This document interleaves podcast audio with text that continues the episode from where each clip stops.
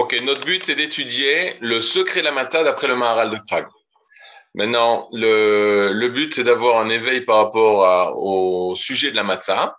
Et par conséquent, très important pour moi hein, qu'il y ait des questions directes en rapport avec le texte, le texte que nous allons étudier et en rapport au sujet précis. Maintenant, ce qui est très important, c'est de savoir le principe de base que vous avez, euh, vous connaissez déjà puisque ça fait plusieurs fois que nous le répétons au sujet de la Emouna. Notre Emouna dit que nous croyons pas en, nous pensons pas quelqu'un ou quelque chose, nous nous tournons pas vers quelqu'un ou quelque chose, et là nous pouvons traduire le mot Emouna par nous euh, certifions, nous vivons la chose. Je vis le, je réalise la chose dans laquelle j'ai la Emouna. Par exemple, je vais dire qu'on a de la Emouna envers notre, euh, nos parents, c'est-à-dire que je vis cette relation de parents. Je vis cette relation que j'ai avec ces personnes qui sont ceux qui m'ont donné la vie. C'est-à-dire Donc, quand on parle de Emouna, on parle de quelque chose de vivant. La Torah nous dit, Kol mitzvot, euh, le, les Teilim, David Amelech nous dit. Que toutes les mitzvot, c'est Emouna que toutes elles sont en fait euh, ces mêmes actes qui permettent de vivre une vie beaucoup plus profonde, une vie qui est la vie d'Israël, la particularité d'Israël. Ça s'appelle Emouna. Kol mitzvot, kol Emouna, toutes nos mitzvot, elles nous permettent de vivre. Maintenant, quel rapport? Chaque moed, chaque fête à, sa, à ses mises particulières. de voir, je suis plus. Euh, Attendez, Jacob, je crois que tu as le micro euh, Chaque fête a ses mises particulières. Maintenant, c'est quoi une fête? Une fête, ça se dit dans la Torah Chag. Chag, ça veut dire une fête, ça veut dire un cercle. C'est-à-dire c'est une fête qui revient tout le temps, c'est-à-dire c'est un, un, cercle de vie, Machog, ça veut dire euh, euh, quelque chose qui tourne. Machogim, c'est les, les, euh, d'une montre, les aiguilles d'une montre, etc. Mais il y a un autre mot qui est utilisé dans la Torah. Chag, ça a été utilisé pour, le, pour la fête de Sukkot. Mais le mot qui est utilisé dans la Torah au sujet des fêtes, c'est Moed, Moadi. Or, Moed, ça s'écrit même Vav Ain Dalet, Moed. Moed, Ele Moadé, Adonai Mikra et Kodesh. Voici les Moadim qui sont Kodesh. Donc, le Moed, c'est le mot de base pour parler de toutes nos fêtes inclus, on inclut aussi le Shabbat dans le Moed. Mais qu'est-ce qu'on remarque? Que le mot Moed, comme je, je l'ai marqué, il est écrit même Vav Aïndalet. Vav Aïndalet, en ivrite, ça veut dire Va'ad. Va'ad, ça veut dire un rassemblement. Va'ad, ça veut dire rassemblement. Un rassemblement de, chassid, de, chassidim autour du, du du Rebbe, ça s'appelle Idva'adut.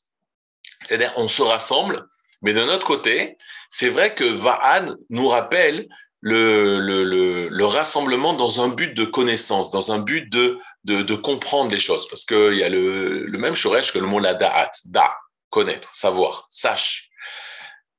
Toutes les fêtes sont un rassemblement, sont une rencontre entre nous et Akadosh Baruch. C'est-à-dire, chaque fête est une rencontre entre nous et le divin.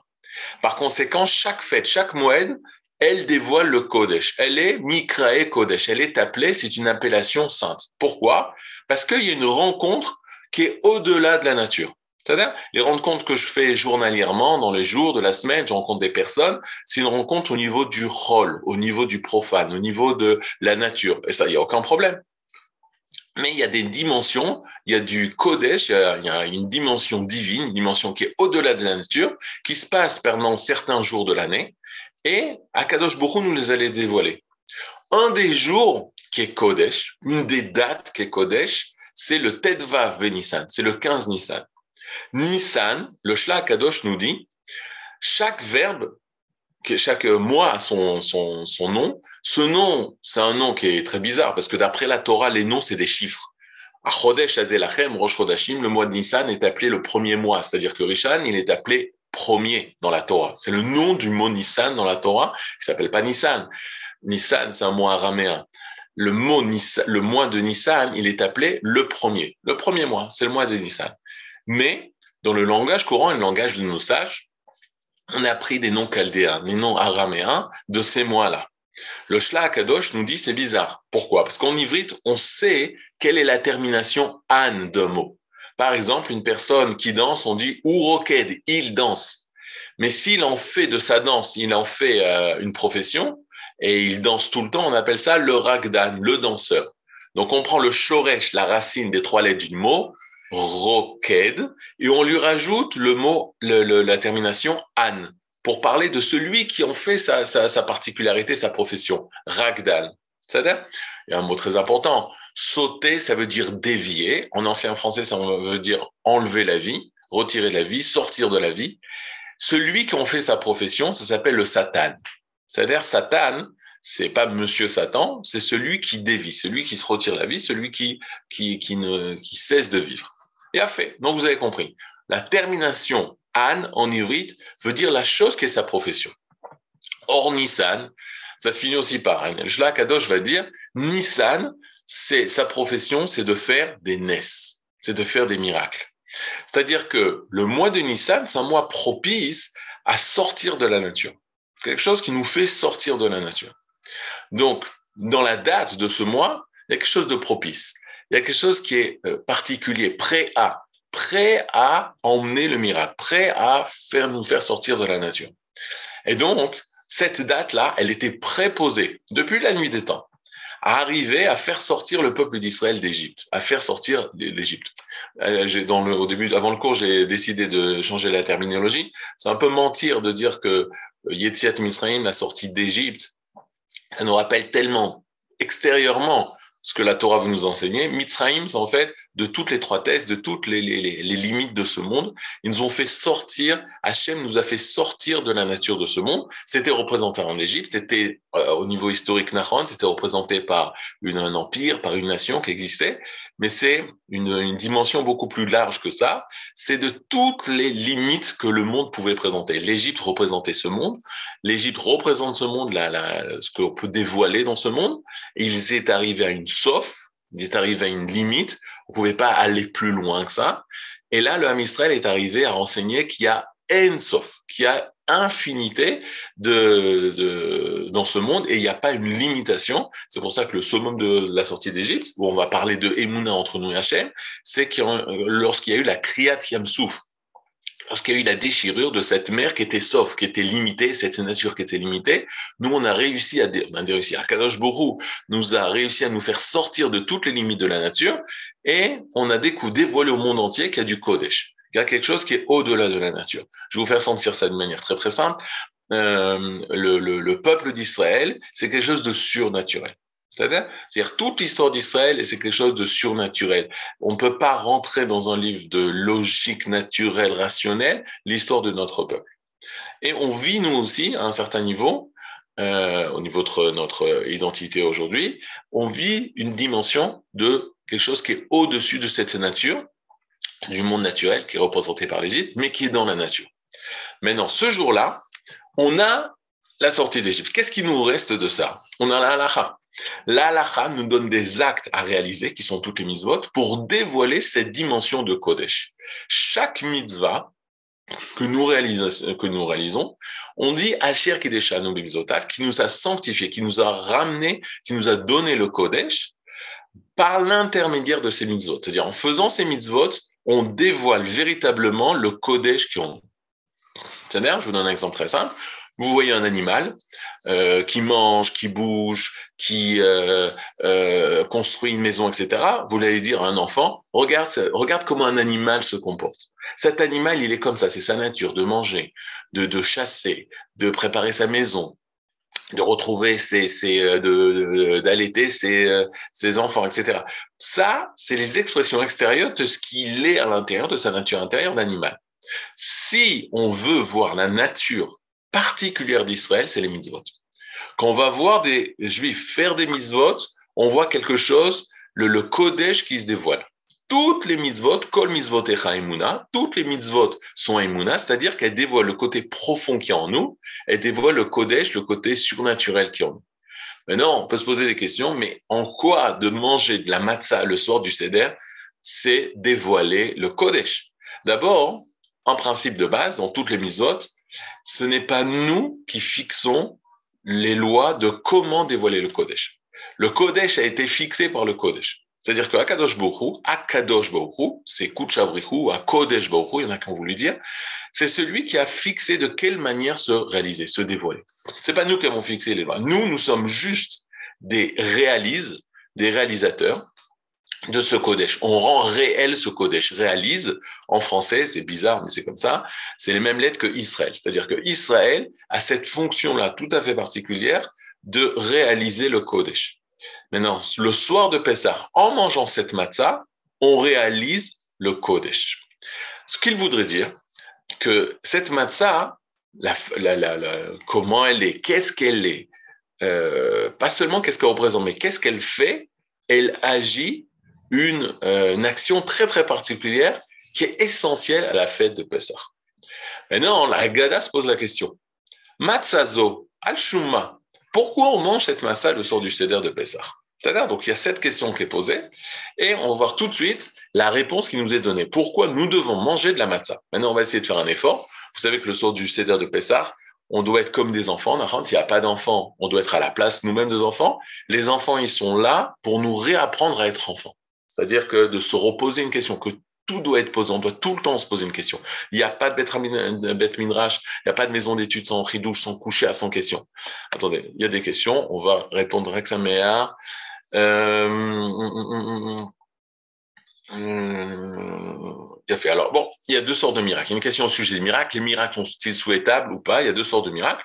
Il y a des miracles qui sont l'encontre de la nature et qui sont pas méritants. Alors ça, c'est des miracles qui ne sont pas de grand niveau, mais il y a des miracles qui sont à notre niveau. Par exemple, c'est ce qu'on fait la différence. Des miracles qui vont contre la nature, et vrai, en, en effet, comme le maral de Prague va dire, les miracles de la sortie d'Égypte, ils étaient obligatoires parce que on avait besoin justement qu'il y ait du Kodesh qui va à l'encontre de la nature qui va détruire l'Égypte, qui va renverser toute euh, l'Égypte. et ensuite, on va avoir des miracles. Et c'est notre génération, notre époque, notre époque et les 200 euh, dernières années, où les miracles se réalisent dans la nature. Le retour d'Israël sur sa terre n'est qu'un des miracles, qui est la réalisation d'Israël dans la nature. Mais les miracles qu'il y a le, le, le fait que Israël refleurisse, le fait que Israël, le peuple, la nation renaisse après 2000 ans, etc., c'est un miracle surnaturel, mais qui est dans le naturel. C'est-à-dire qu'il ne va pas en contradiction de la nature. Il n'y a pas d'ouverture de mer rouge, il n'y a pas de sang, il n'y a pas de grenouille. Tout est dans la nature. C'est des miracles beaucoup plus grands. C'est-à-dire le miracle de Yom Ha'atzmaut, le miracle de, de, la guerre des six jours est beaucoup plus grand que euh, ce qui s'est passé dans l'Égypte du point de vue que ce miracle-là ne va pas déranger la nature. Et là, on va découvrir que le Kodesh et la Teva, le Kodesh et la nature, peuvent vivre ensemble. Ils ont leur même source. Ça Maintenant, regardez qu'est-ce que la Haggadah dit et on va essayer de remettre à zéro qu'est-ce qui nous est dit dans la Haggadah et qu'est-ce que nous, on pense par rapport à la matzah. C'est un peu difficile, mais Bezrat Hashem. Alors, regardez. Dans la Haggadah, il est dit la chose suivante. Matzazo, voyez au numéro 9, oulala, il est trop petit, attendez, on va essayer d'agrandir ça. Au numéro 9, il y a marqué le texte de la Haggadah. C'est un peu version Ashkenaz, mais c'est pas très grave. Euh, attendez. Hmm. Voilà. Matzazo al-Shuma. Il a fait al-Shuma.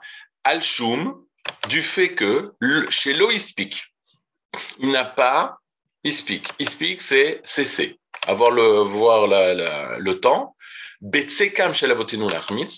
La pâte de nos ancêtres de l'achmitz de fermenter, ad euh, chez Nigla, jusqu'à ce que Nigla, il s'est dévoilé à l'EM sur eux, Meler Malchem Elachim, le roi des rois des rois, Kadosh Bohu, Galam, il les a sauvés.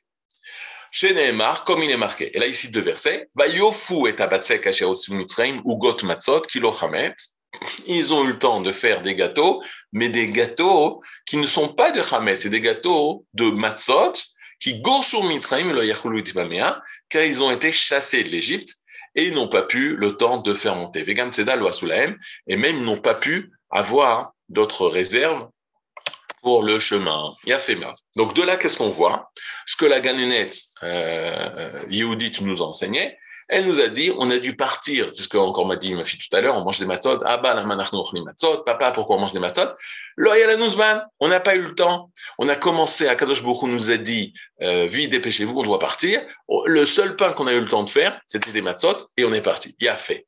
Ce qui est totalement faux. Ça? Ce qui est totalement faux. Pourquoi ce qui est totalement faux? Parce que vous le savez, on le répète chaque année, que dès le premier Nissan, quand Akadosh Baruch va se dévoiler pour donner les premières mitzvot à Moshe pour transmettre ça au peuple d'Israël, c'était le premier Nissan. C'était ce fameux Rosh Chodesh, le, premier jour du mois de Nissan, le premier mois, où là-bas, depuis le départ, Akadosh Baruch nous donne le programme de la sortie d'Égypte. On est le premier Nissan.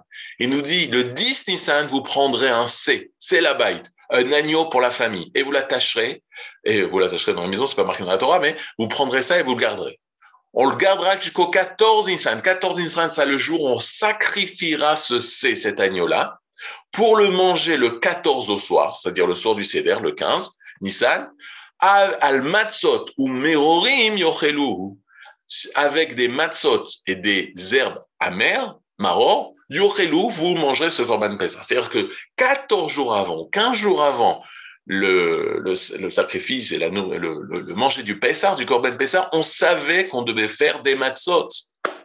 C'est-à-dire, donc marqué comme première question, comment se fait-il qu'on mange dans la matzah alors qu'on savait que c'était euh, le mets avec lequel on allait manger le Corban Pessah, on n'avait pas le droit de manger du Khametz. Alors pourquoi la Haggadah nous dit Loispik Batsekam La pâte des, des Hébreux n'a pas eu le temps de fermenter parce qu'on a dû partir très rapidement. Première question.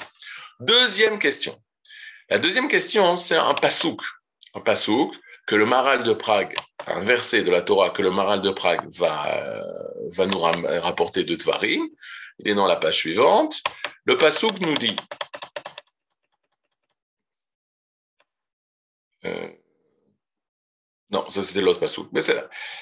Le pasouk nous dit, je vais vous dire Balpé, pourquoi on doit sortir des, pourquoi on doit manger des matzot?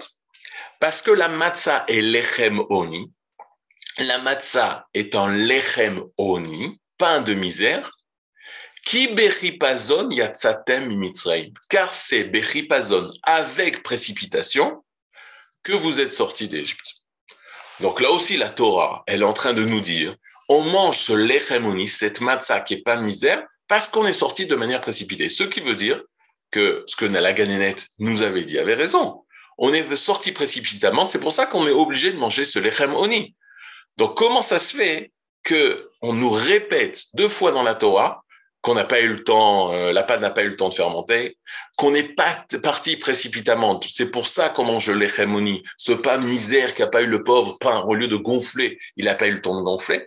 Comment c'est possible que la Torah nous répète plusieurs fois cette histoire de euh, quitter rapidement l'Égypte afin, euh, et c'est la raison pour laquelle on mange le matin. Une autre raison pourquoi c'est faux, parce que nous avons quitté l'Égypte le 15 Nissan, c'est vrai. Mais à quel moment? Nous avons fait le soir du 15 Nissan notre premier céder euh, au niveau de l'histoire, mais en Égypte. On était avec nos bâtons, on était avec le Korban Pessar, la matzah, que nous avons mangé le soir du céder. Nous avons mis le sang au mezuzot et au mashkov, au fronteau, au linteau des portes, et nous avons attendu minuit. À minuit, il y a eu Makat Bechorot. Lorsqu'il y a eu la, plaie des premiers-nés, Paro nous libère. Il supplie Moshe Rabbeinu de partir, partez. Et Moshe refuse de partir, et on ne partira pas tant que le soleil ne s'est pas levé. C'est-à-dire au niveau des heures, au niveau du moment, il est 15, le 15 Nissan, on est parti au matin à 5h30 du matin. On savait qu'on allait sortir. On avait toute la nuit, on avait 5-6 heures après euh, pour près après minuit pour pouvoir préparer du pain. Pourquoi on n'a pas préparé du pain? Il fallait absolument n'avoir que des matzot. Troisième ou quatrième question. Nos frères juifs qui viennent de l'exil du Maroc, l'exil du, Maroc, ils commencent le Maguid en disant une phrase très très très bizarre. La phrase que nos frères du Maroc disent, c'est la, la phrase suivante. Bibilouya, quand tu demandes aux élèves, euh, qui euh, a des euh, minagim marocains du Maroc, des juifs du Maroc, il dit moi, par quoi tu commences le, le fait par Bibilouya, Bibilouya, Bibilouya, Bibilouya. J'ai dit tu peux me dire cette phrase là Que veut dire Bibilouya? Alors moi je sais pas ce que ça veut dire, mais on dit Bibilouya tzanu mimitzraim alachmania bene chorin. Fait. Alors qu'est-ce que ça veut dire? C'est pas Bibilouya, c'est marqué dans la Haggadah de Rabbi Moshe ben Maimon, qui s'appelle le Rambam, Maimonide, où il écrit la chose suivante. Bivhilu yatsanu mimitzraim. Bivhilu, c'est avec précipitation. Nous étions précipités. Bechipazon, c'est comme quand la Torah nous parle de Ripazon. Bechipazon. Ah voilà. Euh, mais il manque la, il manque la suite. Bivilu yatsanu mitzraim que Bivilou Yatsanu Mitzraim, Alachmania Benechorim. Alors, c'est quoi la phrase? Ils te disent Bivilou, avec précipitation, Yatsanu, nous sommes sortis d'Égypte, Alachmania, ce pain de misère, c'est le début de la phrase de l'Alachmania, Benechorim, ça veut dire nous sommes libres. Alors là, on comprend pas. C'est-à-dire, qu'est-ce que veulent dire nos frères euh, du Maroc? Bivhilu yatsanu mitzraim alachmania benechorim. Donne une phrase. C'est quoi? C'est un titre, c'est un secret, c'est c'est euh, c'est peut-être euh, des hiéroglyphes qu'ils ont gardés depuis euh, depuis l'Égypte. Et là, la réponse a été donnée par le Maral de Prague il y a 400 ans. C'est-à-dire, il faut aller à Prague pour comprendre le mina qui va commencer à se propager chez les Juifs du Maroc après Prague. C'est-à-dire, quand on va comprendre le marin de Prague, on va comprendre exactement que veut dire cette phrase. Bibilou Israïm, alachmania benechoim, on va tout à fait comprendre que veut dire cette phrase magique. Maintenant, pour pouvoir la comprendre, il faut rentrer dans le maral de Prague. Alors, euh, je vois que le temps court. Toujours moi, mon ennemi, c'est le temps. Maintenant, on vous donne le texte du maral de Prague et j'introduis de manière à l'essentiel. Le maral de Prague se pose la question il demande dans sa Agada. Bon, le Maral de Prague, sa première, sa première œuvre, c'est sur Pessah. C'est-à-dire Gvurot Hashem, c'est son livre, Gvurot Hashem, les puissances du, Seigneur, les puissances d'Hachem, de Dieu. Il l'écrit sur la sortie d'Égypte.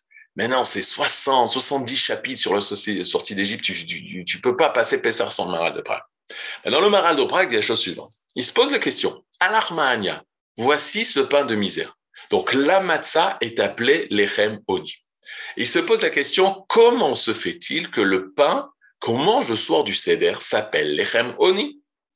Il donne deux réponses, pas de lui, de sages qui l'ont précédé, qui ont donné des réponses. Pourquoi la, la s'appelle lechem oni? Première réponse, il dit, euh, un commentaire, un commentateur a dit qu'elle s'appelle lechem oni parce qu'elle est fine.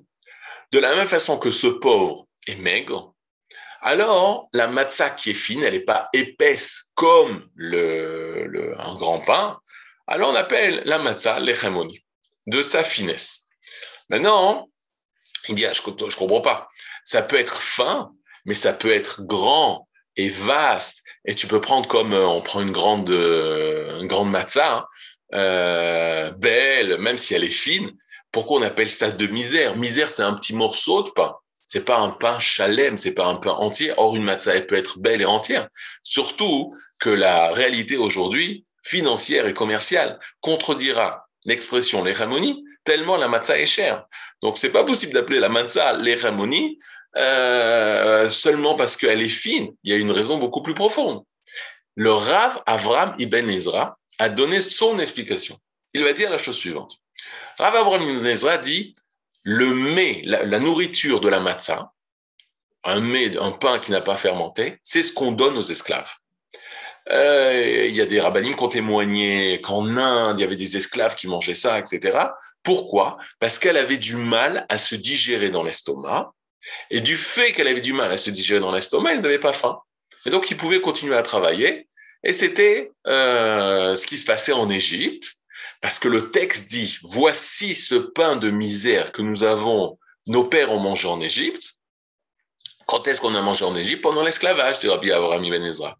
Pourquoi les Égyptiens nous donnaient à manger de la matzah Pour pouvoir continuer à travailler toute la journée sans qu'on ait faim euh, et manger des repas plus riches? A fait.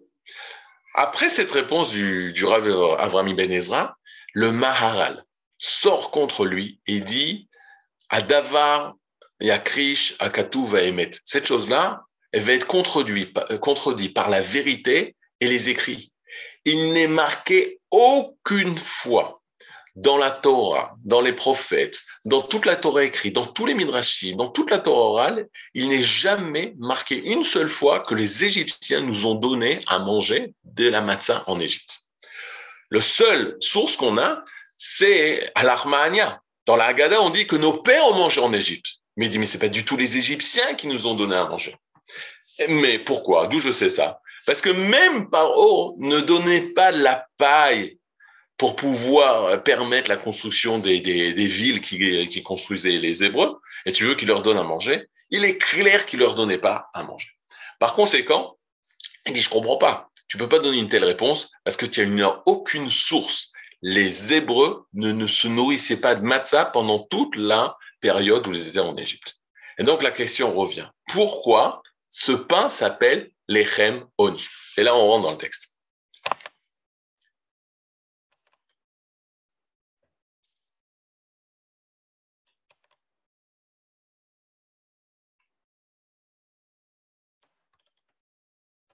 On y va, attendez. On est, si vous voulez noter, vous avez peut-être euh, la possibilité, c'est le chapitre 51, Nun Aleph, de Gvurot Hashem du Maral de Prague. Alors il dit la chose suivante. Omnam pirush adavar. Mais en effet, l'explication est qui a matzah nikra lechemoni et faire matzah ashira. Alors nous avons l'expression pain de misère. Pourquoi? Parce que ça vient contredire, euh, c'est le contraire de matzah ashira. Qu'est-ce que ça veut dire matzah ashira Matzah ashira, c'est la matzah riche. Et contrairement à la matzah riche, nous avons la matzah pauvre. La matzah pauvre, c'est ce pain qu'on appelle la matzah, qu'on mange le soir du seder. Mais matzah riche, qu'est-ce que c'est? Chez Kaacher Yeshba Shemen, lorsqu'il y a de l'huile ou du miel, Nikret Ashira. Kadava Aze Aze Maashir Alechem. Veze Kiani Shen Lo Elatzmo, Ven Lo Mamon, Rak Atzmo Gufo, Ven Matzah Gamken Kaacher En Barak Etzem Eisa, ou Amaim Vakemar, Zeu Atzmut ou baiser avec l'Echem Oni. J'explique. Le Maral de Prague nous dit la chose suivante. Pourquoi l'Echem Oni Parce que c'est un pain qui n'est pas riche. C'est contrairement à la matzah riche. C'est quoi cette matzah riche? Alors la matzah riche, c'est simple. C'est ce qu'on appelle la matzah à l'orange ou la matzah à la galette au vin. C'est quoi ces matzot? C'est fait à partir de kemar, kacher l'épaisseur, d'une farine qui est kacher l'épaisseur. Mais cette farine kacher l'épaisseur, elle est mélangée à quelque chose qui va l'enrichir. C'est quoi? Ce qui va l'enrichir, c'est du vin. Lorsqu'on va la mélanger avec du vin, on va la mettre au four et on va avoir une, un gâteau qui va s'appeler matzah ashira, une matzah riche. Pourquoi elle est riche? Parce qu'il y a du vin. Le vin, c'est riche, mais même la matzah à l'orange.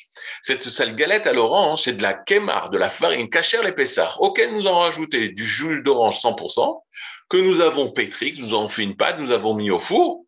Et là, nous avons un gâteau qui est sans chametz, mais qui s'appelle matzah ashira. Est-ce qu'avec cette matzah ashira, j'ai le droit d'être, euh, de sortir de mon obligation de manger la matzah le soir du Seder de Pessah? Pas du tout.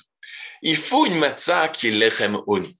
C'est quoi cette matzah qui est pain de pauvre? C'est-à-dire qu'une matzah qui est, écoutez la définition, qui est de la, du pain fait à partir du etsem aïssa, de la pâte dans son essence.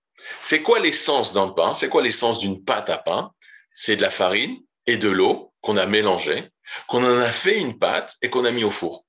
Et lorsqu'on a ce pain-là, c'est le pain dans toute sa simplicité. Ça, c'est l'essence du pain. Et si à la place de l'eau, on a rajouté euh, du jus d'orange ou du jus de fruits, ça, c'est quelque chose de hachir, que quelque chose de plus riche? Par conséquent, on n'a pas le droit de prendre ça le soir du seder pendant le, le, pour faire la mitzvah. On est obligé de prendre le atzmut l'essence même d'une pâte. Ou baiser avec les Et c'est pour ça que ça s'appelle pain de misère. Vim yeshbo seor. Par contre, s'il y a du seor au du levain ou de la fermentation, ou de la levure qu'on a permis de faire grandir cette ou nosaf Ce goût-là de fermentation, en, effet, quand on prend une pita, quand on prend une baguette, il y a le ferment, il a changé totalement le goût. Il a bonifié le goût de cette pâte-là. alors, Alors ça, un pain qui a fermenté, une pâte qui a fermenté, c'est encore beaucoup plus riche qu'une matzah riche. Pourquoi? bishvil shesh ba mashke zashirut shela, ואומנם מיסה שיש בה שאור חמץ, יצא, יצא יותר מעניות ממה שיש בגוף העיסה חמץ. ולכך המצה היא לחם עוני. Qu'est-ce que le Maral de Prague nous dit Il nous dit, mais non, il y a un autre cas. Une pâte où on a voulu faire une pâte dans son essence, de l'eau et de la farine, sans ajout de jus d'orange, sans ajout de, de, de, vin. Et cette pâte-là, on l'a laissée fermenter. Alors là, il s'est rajouté quelque chose qui n'existait pas préalablement. Pourquoi? Parce que quand tu mets du vin, ben, sa richesse, c'est le vin. Quand tu mets du jus d'orange, sa richesse, c'est le jus d'orange. Mais quand tu n'as rien mis, tu as juste mis de l'eau et de la farine, et de là est sorti, est apparu la fermentation, ça, ça a rajouté un goût qui a enrichi encore beaucoup, beaucoup plus qu'une simple massa ashira. C'est comme l'exemple que je donne, je ne sais pas s'il est vrai, mais c'est pour nous euh, faire un peu sentir la vérité. Il dit la chose suivante, quand une personne est riche, elle a 10 000 shekels, elle est riche, 30 000 shekels, elle est riche. Une personne, elle a ce qu'elle a. Mais imaginez une personne qui a un shekel, bah, il est pauvre. Maintenant, imaginez une personne qui a 1000 shekels et qu'à la banque, il a eu des intérêts à euh, 200%, il arrive à 2000 shekels. C'est extraordinaire. Qu'est-ce que ça veut dire c'est extraordinaire? C'est quelque chose de beaucoup plus riche qu'une personne. Il s'est beaucoup plus enrichi, sentez C'est beaucoup plus enrichi qu'une personne qui était riche et qui avait son argent. Lui était riche, c'est un, statut. Il est riche, il a 20 000 par rapport à la personne qui a 1000. Mais celui qui est passé de 1000 sans rien faire jusqu'à 2000, ah, ça c'est une personne qui est énormément plus enrichie. Mais ça, c'est le pain qui a fermenté. Le pain qui a fermenté, il s'est énormément enrichi, il s'est énormément transformé, il s'est énormément rajouté. Et là, le Maral de Prague, il dit, mais ça, c'est exactement ce qui interdit le soir du Seder. De manger ce pain qui a fermenté, qui s'est énormément bonifié. Alors la question, c'est pourquoi? Dans le Maral de Prague, explique la raison profonde de pourquoi c'est interdit.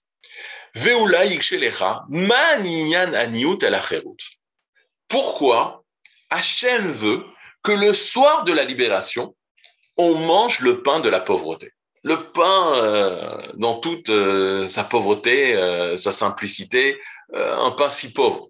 même. Pourtant, ce sont deux contraires. Acherut la liberté d'un côté la pauvreté de l'autre. Le Maral de Prague est contre le fait d'être pauvre. Allo davaren ki aniut batzmo ora la geoula. Shen rak. Et là, le Maral de Prague explique. J'ai un peu pris par le temps, mais j'expliquais oralement. Écoutez la chose suivante.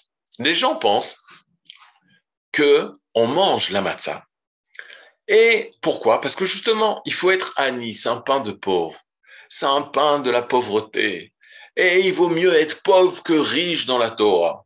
Et Akadosh Bokhu préfère le pauvre que le riche, et le riche, Arbenechasim, Arbedagot, une personne qui a beaucoup de biens, il a beaucoup de soucis, etc. Le Maral de Prague n'est pas d'accord avec ça. Il dit qu'au contraire, la richesse et la pauvreté, c'est-à-dire, qui s'approche le plus de la de la liberté, c'est la richesse ou la pauvreté? Alors, Maral de Prague dit, c'est sûr que la pauvreté, c'est l'inverse de la liberté, de la chéroute. Une personne qui est pauvre, il dépend de tout le monde. Et on parle de liberté. C'est pas possible de penser que le pauvre est libre et que ce soir de la sortie d'Égypte, tu parles de la liberté, donc il faut sortir les plus beaux plats, il faut sortir les plus, la plus belle vaisselle. Au niveau de la lacha, c'est ce qui se passe. Les plus beaux habits. Pourquoi?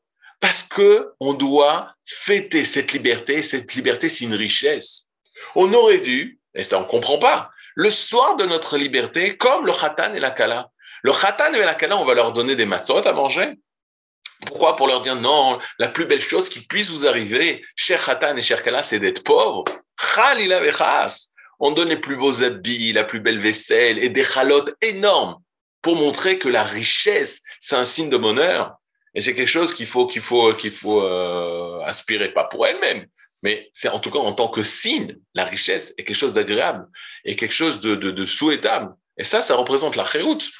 Maintenant, le Maharal de Prague nous dit, regardez bien, dans le sort du Seder, il y a de la nourriture qu'on mange qui sont souvenirs de l'esclavage. Maror sont souvenirs de l'esclavage, les herbes amères. Le lacharoset sont souvenirs du, ciment a fait. On a les quatre verres de vin. C'est en souvenir de l'esclavage ou de la liberté Non, le vin, c'est la liberté. C'est la simra, c'est la joie. La Haggadah, c'est les deux. On parle et de l'esclavage et on parle aussi de notre liberté. La question, c'est de la matzah. Est-ce que la matzah nous rappelle l'esclavage ou est-ce que la matzah va nous rappeler la liberté? Alors, le Maral de Prague va nous dire, écoutez bien, il va dire ni l'un ni l'autre. Ni ça nous rappelle l'esclavage, ni ça nous rappelle le fait d'être euh, libre. Et là, qu'est-ce que veut dire la matzah? La matzah, c'est le passage entre la situation de l'esclavage à la liberté. Et ce passage-là, je vous rappelle, ça Paul Pessar, Pessar s'est passé au-dessus. Ce passage-là, c'est la matzah qui l'exprime. Pourquoi? Imaginez-vous une personne, une personne qui a tout. Tu vois cette personne, oh regardez, il a un travail. Tous les matins, il, il, rentre dans les plus beaux bureaux de la ville. Il a une voiture, une très belle voiture. Il a des habits, des très beaux habits. Et du jour au lendemain, tu le retrouves, il sort de son bureau sans plus rien. Juste un t-shirt, un short.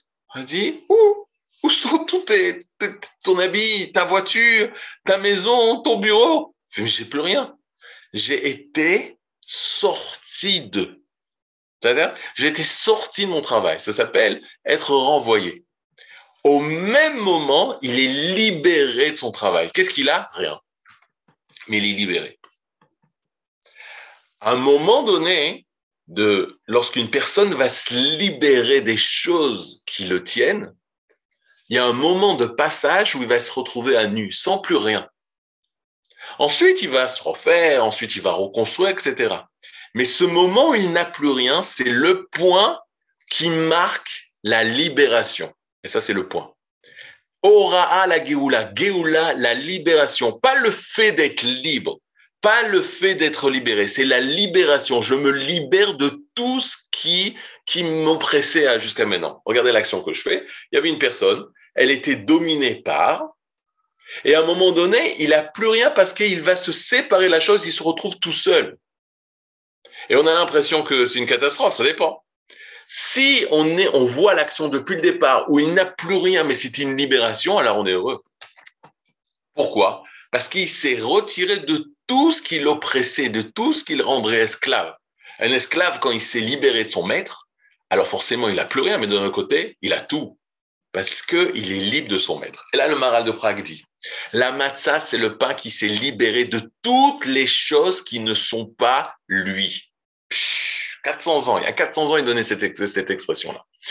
Le maral nous dit, c'est quoi la liberté? La liberté, c'est être véritablement soi-même, toi-même dans toute ton essence. Un pain qui est véritablement soi-même, c'est le pain dans toute sa, basicité, je ne sais pas si on est en français, euh, ses fondements, son essence. C'est quoi le pain? De l'eau, la farine, et on met ça à cuire. Sans ferment, c'est en plus. Sans vin, c'est en plus sans jus d'orange, sans plus. Tout ce qui est en plus de moi, tout ce qui est au-delà de moi, qui est pas dans mon essence, c'est des choses auxquelles je suis attaché. C'est de ça que je veux, veux me libérer.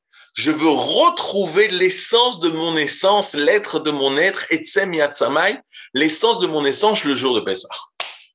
Ça, ça se fait par la matzah, parce que la matzah, on devient ce qu'on mange.